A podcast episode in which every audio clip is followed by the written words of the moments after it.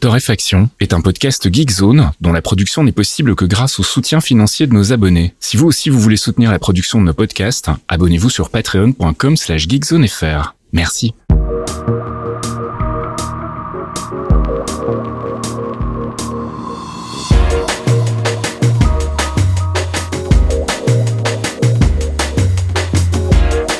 Bonjour Geekzone et bienvenue dans ce 249e épisode de Torréfaction. On fait le tour de l'actu gaming, app culture, tech avec mon ami Caféine. Salut Caf. Oui, bonjour monsieur, comment ça va bien? Euh, Écoute, ça va, ça va. On est du retour comme toutes les semaines, euh, voilà, pour se changer un petit peu les idées. Oui, il faut, il faut. Et on va vous épargner le bilan de santé qui n'est pas brillant cette semaine. C'est ça. Car c'est chiant. Et euh, sachez qu'il n'y aura pas d'IA en fait cette semaine. Je sais que vous avez oh. kiffé notre petit jingle, mais euh, cette semaine on est on est on est IA free quasiment. Mm. Euh, on va parler de conneries hein, parce qu'il y a des gens qui font des bêtises et, et on va pas non plus parler de Wulang. je sais qu'il y a plein de gens qui sont dessus en ce moment, mm. mais pas nous. voilà, car on n'était déjà pas sur Nio. Si vous regardez bien les 248e précédents épisodes, non, on n'est pas on n'est pas des grands fans. J'adore le studio, j'adore ce qu'ils font, c'est parfait, tout. C'est juste pas pour moi, donc voilà. On, on, on, a été très sage et on n'a pas cassé de manette et voilà. Et par contre, j'ai plein d'autres jeux à vous présenter cette semaine. Bah oui, puis on va commencer par The Finals. Ouais, qui est en bêta fermée du 7 au 21 mars, donc ça a déjà commencé. Euh, The Finals, c'est un FPS un peu rigolo, un peu original, qui a déjà été largement présenté parce qu'il a des environnements destructibles assez rigolos, mhm. euh, qui est fait par Embark. Embark, c'est une boîte qui est constitué d'anciens de chez DICE qui ont eu la bonne idée en fait de faire tout ça avec le moteur UE5. Euh, hein, c'est du Neural Engine. Les mecs se sont pas dit on va refaire notre nouveau moteur, machin. Apparemment, UE5 euh, est en train de cartonner sur euh, le marché, mais un truc largement plus que même avant, tu vois, où il était déjà très très très populaire. Mhm. Apparemment, le 5 est un, un, gros gros gros carton. Et puis bon, t'as les petits indés et tout ça qui sont encore sur le Godot, Godot, Godot, je sais pas comment on dit, euh, qui vient de sortir sa V4 aussi. Mais bon, bref, euh, là, la grosse nuance, euh, c'est qu'ils ont rajouté euh, leur propre module et leur propre bricole pour faire en sorte de pouvoir péter tous les bâtiments. Mhm. et on a un résultat assez excellent. Alors, je sais que tout le monde n'a pas accès. Il y avait des demandes de clés à faire sur la page Team que je vous ai linké. Je sais pas s'ils vont rebalancer pendant le test, j'en ai vraiment aucune idée. Mais le playtest, en tout cas, euh, c'est pas le premier qu'ils font. Celui-là fonctionne plutôt pas mal. On n'a pas eu trop de bugs, on n'a pas eu trop de déconnexions, etc. De temps en temps, tu sens que la barre bouge et on a dû faire un Alt F4 quand même déjà sur une session de jeu. Mais Embark Studio a fait du bon boulot là-dessus. Ça tourne super bien, même sur des configs qui sont pas incroyables. C'est très beau, le rendu est vraiment très réussi et t'as pas cette espèce de patte classique, tu vois, où on disait tiens, c'est une Unreal Engine, ça se repère tout de suite. C'est vraiment en train de changer ça avec le 5, il y a vraiment plus ce problème-là. Tu peux vraiment faire tes trucs euh, avec ta patte graphique. Et, euh, et ben la destruction des buildings est vraiment hyper marrante, c'est-à-dire que tu peux vraiment tout péter, ça se pète la gueule en fonction de ce que tu as cassé, mm. euh, et donc c'est très très rigolo. Et ils ont fait un mode de jeu qui est un peu spécifique, puisqu'en fait vous avez des teams de trois personnages, donc vous jouez avec euh, soit deux potes, soit vous allez avoir deux randoms avec vous, et euh, vous devez mettre de la thune, vous devez aller récupérer des espèces de boîtes. Dans ces boîtes il y a de l'argent, et dans cette, cette boîte il va falloir l'emmener ensuite jusqu'à une espèce de banque, et là ça va créditer la thune sur le compte de votre équipe et l'équipe qui a le plus de thunes gagne la partie.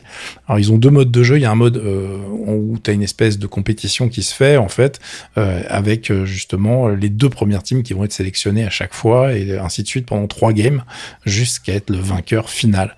évidemment, quand tu mets la thune dans la banque en question, il faut protéger ce truc-là ensuite puisqu'il mhm. y a un temps où tu peux aller te faire voler ta banque et les gens évidemment vont tous te ramener, se ramener sur ta gueule pour t'éclater. Pour éviter que ça soit trop la foire d'empoigne, tu as toujours deux points euh, chauds en fait à chaque fois dans la map. Donc s'il y a deux teams qui sont en train de récupérer l'argent, c'est à toi d'aller dire, dire bon venez, on va aller faire chier ceux-là, etc. Mmh. Euh, donc c'est plutôt intéressant, euh, ça tourne bien, les sensations sont pas mauvaises. Vous avez le choix entre trois types de persos un maigrichon qui va très vite, un moyen moyen et un graphéine qui, qui, qui, est très très gros. Qui est très très gros, qui va, qui, qui fait mal, qui a une skill par exemple qui lui permet de traverser les murs. Il doit avoir mal à l'épaule comme moi. Peut-être que je fais ça quand je dors. C'est pour ça que j'ai mal au bras. Mais en, donc vous avez à chaque fois un set d'équipements qui est spécifique à cette classe qui dit pas son nom, hein, tout bêtement. Mhm. Euh, sachant que par exemple le tout petit personnage va avoir un truc très pénible. Il a une skill d'invisibilité si vous choisissez de la prendre. Hein. C'est pas la seule disponible et euh, de dague, de dague d'assassin. Donc tu peux arriver dans le dos des mecs et les flinguer comme ça, mhm. ce qui est très pénible quand ça t'arrive, je ne vous le cache pas. Et toi, quand tu joues la classe, t'as toujours l'impression que le mec te voit trop tôt, et tu te fais mm. défoncer, et tu dis mais c'est de la merde. Euh, mais je suis mort suffisamment de fois pour savoir que bien jouer, c'est très très pénible. Donc ça fonctionne très bien. Pour l'instant, le playtest se déroule pas mal. Moi, j'ai un gros problème avec le jeu, c'est que le level design est rigolo, mais parfois un petit peu euh, mal équilibré, ce qui fait que tu vas te retrouver avec des points, par exemple des points où tu vas pouvoir mettre la thune, très facile à défendre ou pas du tout. Euh, et en fonction de ce que tu peux péter autour, ça peut tout changer. Et il y a vraiment des, des, un problème d'équilibrage à ce niveau-là qui peut être relativement relou. Euh, tu as des, aussi un problème, genre les tourelles que tu peux avoir avec euh, un, une des classes de perso sont super tanky. Alors, c'est hyper dur à équilibrer parce que si elles étaient moins tanky, elles servent à rien. Mais là, euh, t'as trois persos qui prennent trois tourelles. Je te confirme que le point, si tu l'attaques, t'iras jamais. Hein.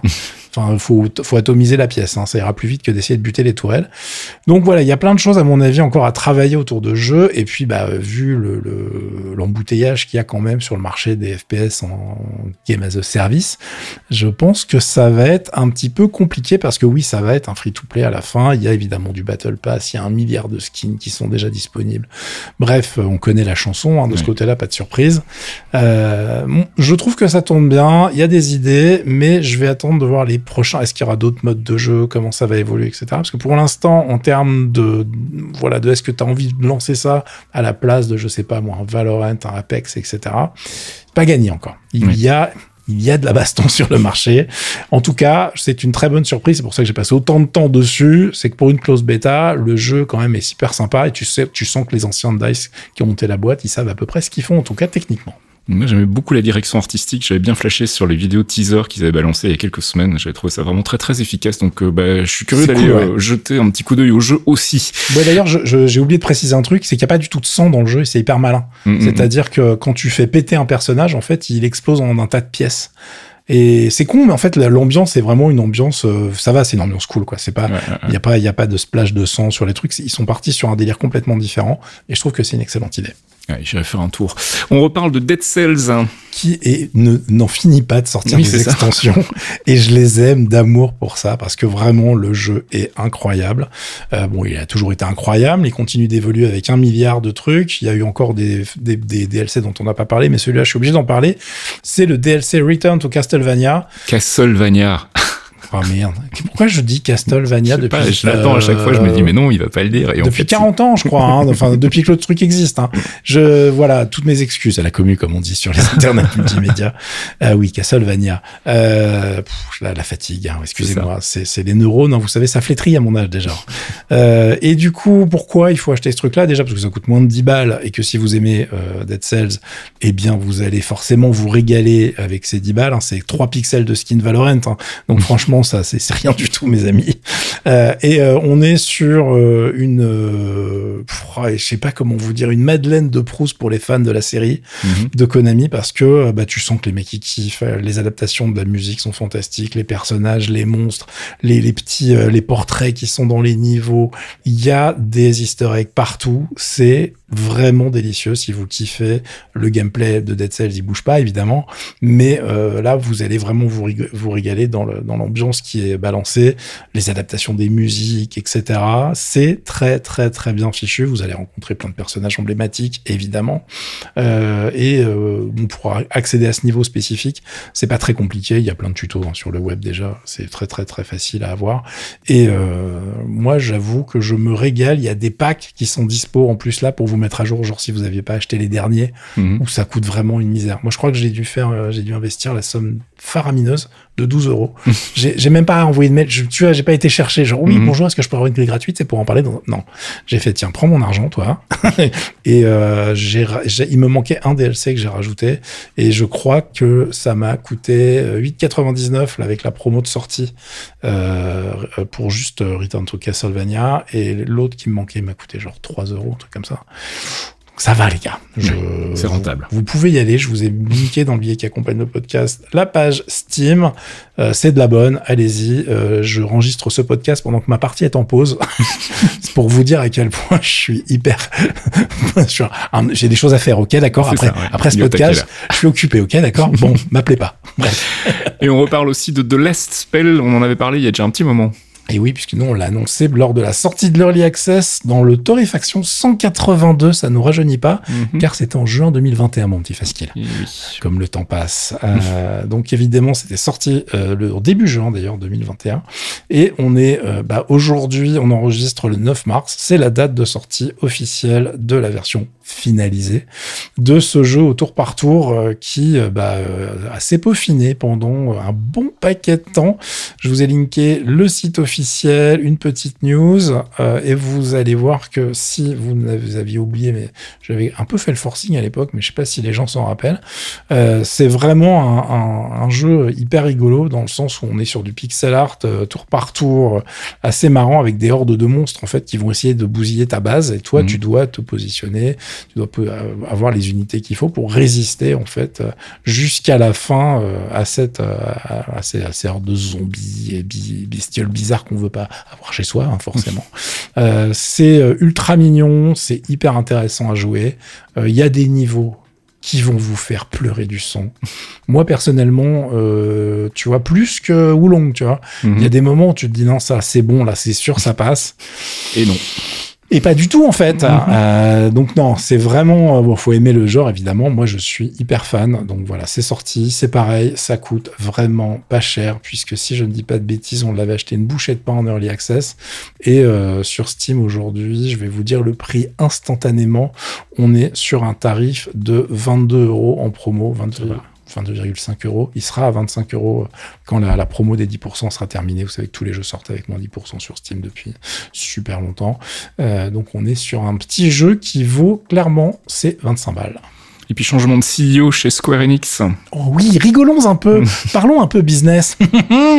Alors, nous avons notre ami Yosuke Matsuda qui est resté 10 ans patron de la boîte Square Enix, qui est remplacé par un certain Takashi Kiryu. Alors, ça fait plein de vannes parce que Kiryu, c'est le nom d'un personnage hein, euh, dans une série très très connue de jeux vidéo chez eux euh, et qui fait partie de la mafia. Donc voilà, c'est beaucoup, d'humour sur les Reddit et compagnie. Hein, je, je, ne vous le cache pas. Euh, donc Yosuke Matsuda, pourquoi on en parle? Parce que c'est le mec qui, pendant les deux dernières années là, a fait un espèce de move. Mais oh là là, il m'a donné mal à la tête le mec on va faire des NFT, de la blockchain, ça va être génial, on va faire plein d'argent. Bon, évidemment, ça s'est super bien passé, comme vous avez remarqué, euh, mhm. puisque bon, bah les NFT, on sait où ils sont, c'est-à-dire dans la poubelle, à leur place, euh, et j'espère qu'ils vont y rester. Euh, et on se dit, bon, bah les mecs ont compris, ils ont viré le Matsuda, qui évidemment n'est pas viré officiellement, officiellement il part voilà, parce que c'est normal, tout va bien. Car le marché évolue très vite et donc il faut quelqu'un d'hyper visionnaire. Et donc le mec visionnaire, c'est le fameux Kiryu, qui est là que depuis deux ans en fait de la boîte. Donc c'est très, ça voilà, c'est un petit genou chez Square Enix, qui était avant euh, General Manager chez Denso Innovation Initiative et qui est fan, accroche-toi mon petit fasque, de métaverse. Ah bah tiens, ça c'est longtemps. Parce qu'en fait, il leur manquait un truc dans leur bullshit bingo. C'était ça. Et donc, j'espère, j'espère qu'ils vont rester en mode genre, on continue les NFT, on continue la blockchain et maintenant on rajoute le métaverse. C'est-à-dire tous les trucs qui font craver des milliards à plein de gens et qui marchent pas du tout dans le monde du jeu vidéo. Je suis vraiment, je trouve ça délicieux. Et comme ce sont des grands visionnaires, il y a un, move qui l'a prouvé il y a pas longtemps, c'est que je vous rappelle qu'ils avaient vendu tous leurs studios occidentaux avec toutes les licences genre Tomb Raider, Deus Ex, Sif et tout à une boîte qui s'appelle Embracer Group qui devient maintenant tentaculaire et vraiment énorme. Et ils avaient vendu ça pour 300 millions de dollars, c'est-à-dire euh, des crottes hein. de nez en fait. Hein. enfin, je veux dire, à ce tarif, c'est, enfin, c'est tu te baisses et tiens, bah, je vais te racheter tes trucs là. Mm par rapport à ce qu'ils vendaient, c'était vraiment que dalle. Et accroche-toi parce que dans la série rentabilisation, euh, je trouve que là, on leur a quand même mis sous le nez au Gadget Square Enix que c'était vraiment des abrutis, puisque Embracer Group vient de louer, pas de vendre, hein, de louer l'IP Tomb Raider, uniquement l'IP Tomb Raider à Amazon pour faire des films, des jeux, etc. pour 600 millions de dollars. C'est rentabilisé. Ah, putain, mais t'imagines? Il y a des mecs au Japon qui doivent être en train de sortir les... les, les... Bon alors Arakiri, comment ça marchait? Montre-moi. Mais c'est un truc de fou, quoi. Donc, euh, j'espère que le, notre ami Kiryu, Takashi Kiryu, sera un peu plus visionnaire, un peu plus réveillé que son prédécesseur, parce que sinon Square Enix, ça va aller se prendre un mur euh, dans pas longtemps à force de prendre des décisions comme ça. Parce que je vous rappelle que quand même, euh, même si c'est pas des licences qui rapportaient des millions, c'était des choses où il y avait des, enfin voilà, Deus Ex, Sif, Tomb Raider, il y avait, il y avait des Mhm. trucs à faire les mecs. Donc euh, je suis, euh, bah, d'un côté je rigole, mais je rigole un peu jaune parce que bah, j'aime bien moi certains jeux Square Enix, mais j'aimerais bien que ça se réveille un petit peu. Et puis tu voulais nous parler de Dark and Darker. Oui, car il se passe plein de choses chez le studio Iron Mass, les développeurs coréens qui sont derrière ce Tarkov médiéval dont j'avais parlé pendant qu'il y avait le test.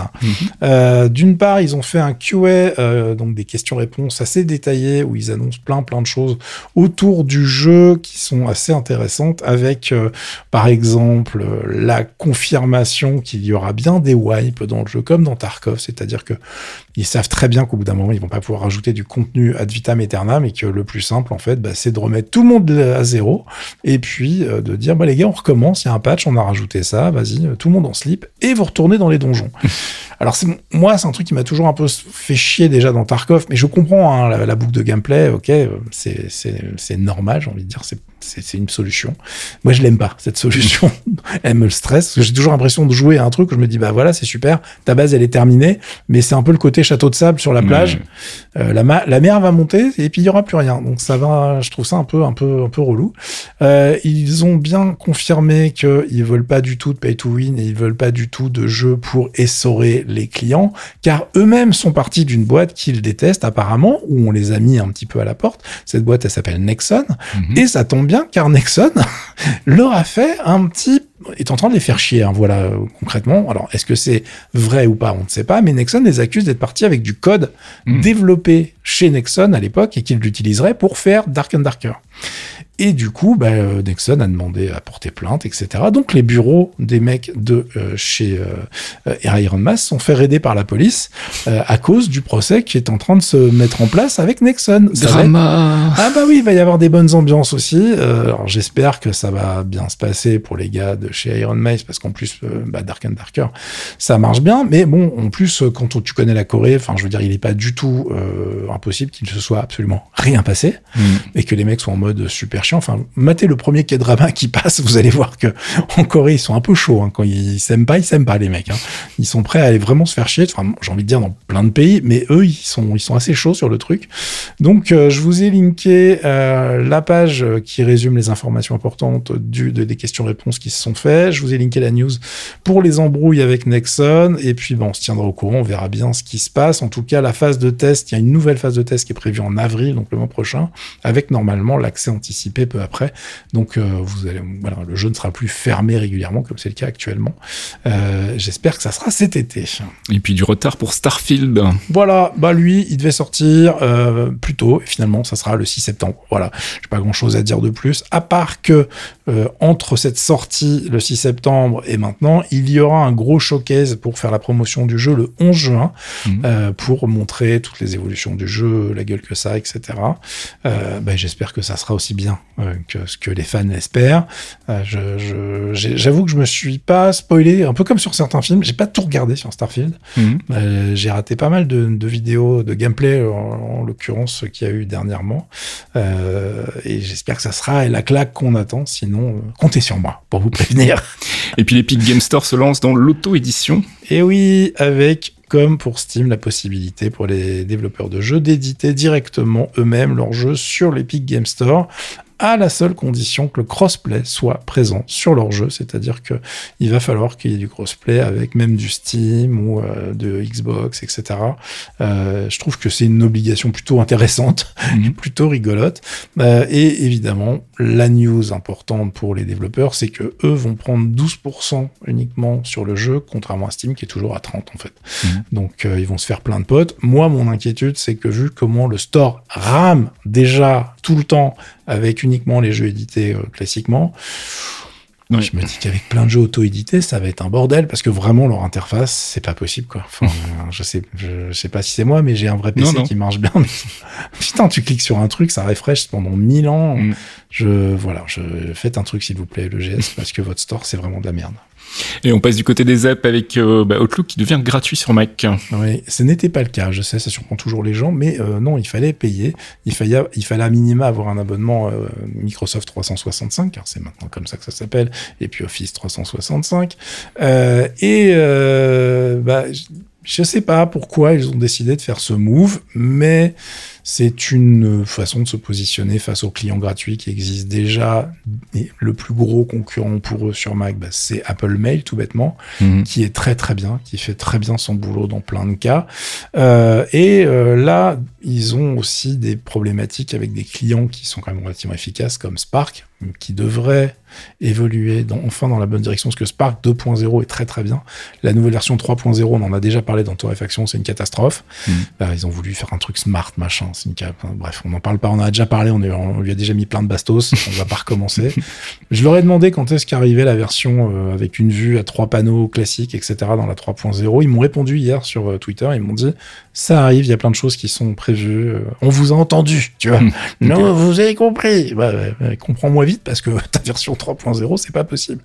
Donc Microsoft arrive avec cette version application native. Ils ont bien expliqué que même pour la version prochaine, parce que Microsoft s'est lancé dans une refonte complète en fait de Outlook, y compris sur PC, et pour harmoniser les versions de toutes les plateformes. Mhm. Euh, donc évidemment, il y a beaucoup de boulot. La chose un peu choquante, c'est qu'en fait, ça serait une progressive web app sous Windows et pas une app native. Mhm. Ok, bah les gars, c'est votre operating system, vous faites ce que vous voulez. Je pense que c'est une connerie, mais démerdez-vous. Et euh, ça sera bien une application native en revanche sur euh, macOS, c'est-à-dire que macOS, ils font non, non, ça sera pas une PWA, ça sera bien une application native, même dans la version euh, refondue. Euh, bon, bah écoutez, très bien tant mieux. Euh, en revanche, si vous l'installez aujourd'hui, sachez qu'il y a des trucs un peu chelous sur la version Mac, sur cette nouvelle version. Genre, ça ne gère pas les serveurs Exchange. Oui, ah. les, trucs de chez Microsoft. un grand classique quand même chez Microsoft. Ah non, mais quand les mecs, c'est quand même leur, leur fond de commerce. S'ils sortent un truc, ça gère pas Exchange, tu fais bon, bah d'accord. Ensuite, ils ont un bouton planqué qui fait genre non, on va vous aider, vous allez avoir toutes les fonctionnalités avec vos comptes IMAP, même si c'est pas du Microsoft, et ça va être super. Sauf que pour ça, il faut activer la Microsoft Sync, en fait, qui pompe a priori toutes vos infos sur les serveurs de Microsoft. C'est-à-dire vos, vos carnets d'adresses, euh, vos mails, etc. Alors euh, oui, on peut faire confiance à Microsoft, évidemment, comme d'habitude, mais je trouve la, façon de faire un peu cavalière, même si c'est pour nous aider, petit terminé à côté du micro, évidemment. Donc euh, voilà, vous prenez vos responsabilités, en fait ce que vous voulez, mais il y a quand même pas suffisamment d'alternatives sur Mac pour pas être obligé de l'utiliser. Euh, après, en termes de look, le redesign, bah c'est sympa, mais enfin je veux dire, on pouvait difficilement faire, faire pire que l'ancienne version, donc de ce côté-là, je suis un peu rassuré, mais on attend de voir la version entièrement retravaillée pour voir ce que ça donne. En attendant, vous pouvez utiliser ça si, je sais pas, votre boîte vous utilise être sur un compte euh, des trucs Microsoft. Sachez que maintenant, c'est facile de l'avoir sur Mac gratuitement. Allez, on passe du côté de la culture et cette fois-ci, une fois n'est pas coutume, je vais vous parler d'un groupe que tout le monde a déjà au moins entendu une fois dans sa vie. Enfin, je pense en tout cas. Genesis, oui. Hein. Ça devrait aller. après, il y a peut-être des, des jeunes qui sont tombés sur ce podcast qui font Genesis. Est-ce qu'ils sont pas tous morts? Euh, c'est possible. encore, mais hein. on n'est pas loin. Mais, euh, je vois que je vois qu'on est sur les nouveautés. J'aurais dû faire un peu de K-pop avec des nanas nées en 2003, tu vois. Ça nous aurait changé. On est sur des nouveautés en, quelque sorte parce qu'en fait là, ce qui vient de sortir, donc c'est la compilation BBC Broadcast. Pourquoi je dis que c'est euh, intéressant, c'est des nouveautés? Parce qu'en fait, ça faisait un moment qu'on n'avait pas vraiment eu de, de, choses inédites de Genesis. Alors c'est vrai que côté production, ils ont arrêté depuis un petit moment. Là, ils font des tournées d'adieu en ce moment avec un Phil Collins qui est pas vraiment en grande grande forme, donc on n'est pas vraiment en droit d'attendre du nouveau matos. Mais on a quand même cette compilation donc qui regroupe en fait des euh, enregistrements live réalisés par la BBC et ça couvre la période de 70 à 98. Donc il y a quand même euh, voilà une belle tranche de, de, la carrière de Genesis, même s'il y a un, creux quand même dans les années 80, il n'y a pas grand chose. Ça me fait marrer parce qu'il y a quand même un quart de siècle du coup. Mm. Ça, s'arrête il y a 25 ans les mecs. C'est ça. Donc euh, bah voilà, il y a des extraits de, de concerts enregistrés au Lycéum, à Wembley, il y a un concert à Paris aussi. Enfin en tout cas il y a des extraits, notamment une version de Musical Box qui a été enregistrée à Paris en 72. Bref, voilà, si vous êtes fan de Genesis et que bah, vous n'aviez plus grand chose à vous mettre sous la dent, là il y a quand même pas mal de trucs qui à mon avis n'ont jamais été édités euh, et en plus tout a été remasterisé. Donc c'est pour ça qu'en fait il y a des concerts qui sont assez partiels parce que probablement que les bandes n'étaient pas en état euh, suffisamment euh, euh, correct que pour en faire quelque chose, mais il y a quand même malgré tout euh, voilà un gros travail sur le son aussi, donc c'est tout à fait écoutable. Euh, ça fait un petit peu plus enregistrement pirate dans, dans, les premiers, notamment autour des années 70 forcément. c'est un peu plus quali sur la fin, mais globalement ça s'écoute vraiment très très bien et c'est vraiment l'occasion de découvrir bah, toute la moi j'appelle ça la richesse parce que j'aime bien le groupe, mais toute la richesse, toute la variété du groupe en fait, hein, qui a commencé par du rock progressif euh, avec des structures quand même parfois un peu alambiquées, pour finalement verser plus dans une espèce de pop rock sur la fin, euh, notamment sous l'air Phil Collins. Et je vais arrêter d'en parler, on va écouter un extrait, comme j'ai pas encore choisi lequel au moment où on enregistre ce podcast, ce sera une surprise.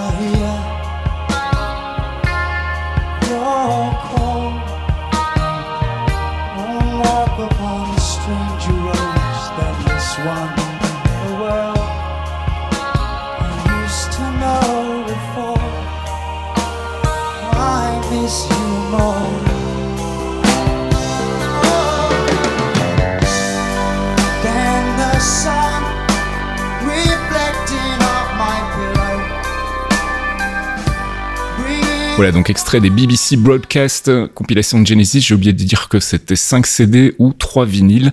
Euh, J'ai pas vu d'édition dématérialisée pour le moment, mais j'imagine que ça devrait arriver sur les Spotify et compagnie dans pas longtemps. Euh, et on va terminer avec la tech et euh, des news côté Qualcomm. Oui, Qualcomm qui euh, nous fait des petites euh, surprises, qui euh, vient de pousser un nouveau format de SIM, figure-toi. Ah oui. Alors, il faut se rappeler que nous avons nos bonnes vieilles SIM de 4 km, maintenant on en est aux nano SIM qui sont toutes petites. Oui, qui sont pas faciles à mettre non plus. Voilà, qui sont un petit peu chiantes, mais c'est surtout que ça reste toujours trop gros hein, pour les mecs qui veulent faire des smartphones, puisque ça reste quand même une, bah, une trappe à construire, c'est un truc qu'il faut étanchéifier si tu veux les certifications MAMA euh, IP68. Euh, bon, bref, ça fait chier tout le monde et tout le monde veut se débarrasser de ce truc-là. Euh, sauf peut-être les utilisateurs qui aiment bien swapper, changer de SIM. Tu vas dans un nouveau pays, tu prends une mm. SIM locale et tu changes hyper facilement. bon, c'est pas forcément possible avec ces nouveaux systèmes entièrement intégrés. Donc l'iSIM, on connaît ça i, mais eSIM en français pour que ça soit un peu plus clair, car le nouveau format qu'il pousse s'appelle l'iSIM en français aussi, avec un i. C'est pour Integrated SIM. Et en gros, au lieu d'avoir une puce spécifique dédiée à ça dans le téléphone, ce qui est le cas en fait de la eSIM. Excusez-moi, hein, je vais être obligé de violer l'anglais. Hein, il n'y aura pas d'accent, mais ça sera plus compréhensible pour le podcast. et euh, bah, c'est reste une puce supplémentaire, donc euh, bah, des kilomètres carrés à l'échelle d'une carte mère de smartphone. Et les mecs se sont dit bon, ce qui serait pas mal en fait, c'est d'avoir un truc directement dans le système on chip. Et donc une toute petite partie de votre bah, votre processeur A15, de votre euh, Qualcomm par exemple le Snapdragon 8 Gen 2 qui est le dernier par exemple, ils se disent bon voilà, au lieu d'avoir une puce à côté, on voudrait intégrer ce truc-là à l'intérieur. Alors c'est pas le cas, hein, même dans celui que je viens de citer, c'est toujours des eSIM et pas des eSIM. Euh, mais en gros, l'idée est intéressante, mais pour l'instant c'était juste un vœu pieux, c'était pas validé par les instances qui gèrent en fait le monde de la téléphonie mobile, mais il a été annoncé pendant le Mobile World Congress que finalement c'était ok, qu'ils avaient la validation et que maintenant ils allaient pouvoir intégrer ces choses-là directement dans les systèmes en chip et que bah du coup il y aura des téléphones qui seront équipés de ce système là à l'avenir ce qui n'était pas possible tant qu'ils n'avaient pas la validation. Donc c'est assez intéressant de, de voir euh, le, système évoluer mais comme je le disais ce truc-là, c'est hyper pratique et en même temps, si vous voyagez beaucoup, si, enfin, ou même pas beaucoup, mais si tu en as besoin une fois et que tu as besoin d'avoir une SIM dans ton téléphone différente, eh ben, bah, c'est pas évident et tu es un petit peu bloqué. Il y a des gens qui l'ont découvert, par exemple, euh, avec les iPhones euh, américains, qui eux mhm. n'ont plus de, de trappe pour les SIM, et c'est directement une eSIM. Bah, je vais vous trigger jusqu'à la fin de cette news avec mes eSIM et mes SIM, je suis désolé. Euh, et du coup, bah, ils se sont dit, bah oui, c'est chiant, parce que quand tu arrives, en gros, ton alternative la plus simple, c'est de prendre un modem externe, tu sais, avec euh, le, un, petit boîtier Wi-Fi sur mhm. lequel sur ton téléphone va se connecter, euh, et qui lui va avoir une, une SIM locale du pays pour pouvoir avoir de la data euh, facilement. Quoi. Donc on verra bien comment ça évolue et comment c'est adopté par le marché, mais en tout cas c'est une petite révolution entre guillemets puisque ce sont des choses euh, bah, qui nous impactent directement, soit dans notre utilisation quotidienne, soit quand on voyage et surtout quand on voyage beaucoup. Par exemple les mecs qui aiment bien avoir des trappes avec deux SIM dans leur téléphone, eux clairement euh, vos jours sont comptés les mecs. Déjà ça devient de plus en plus rare, mais là effectivement bah, on n'en prend pas la direction.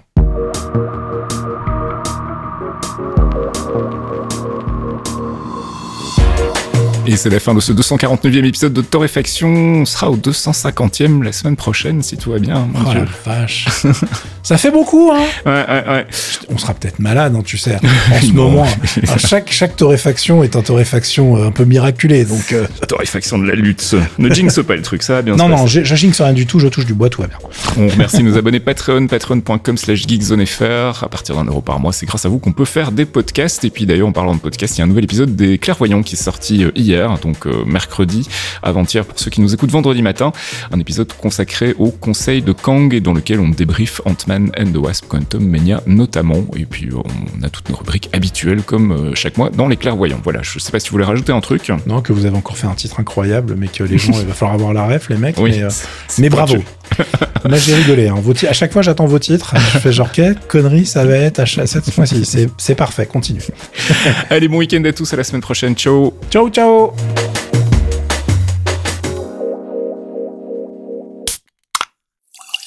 Un podcast signé Faskill. Faskill.com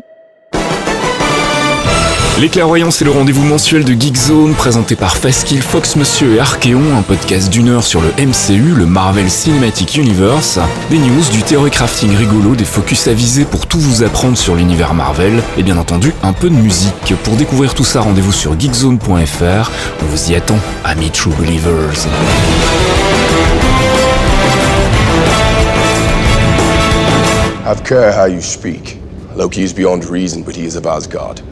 And he is my brother. He killed 80 people in two days. He's adopted?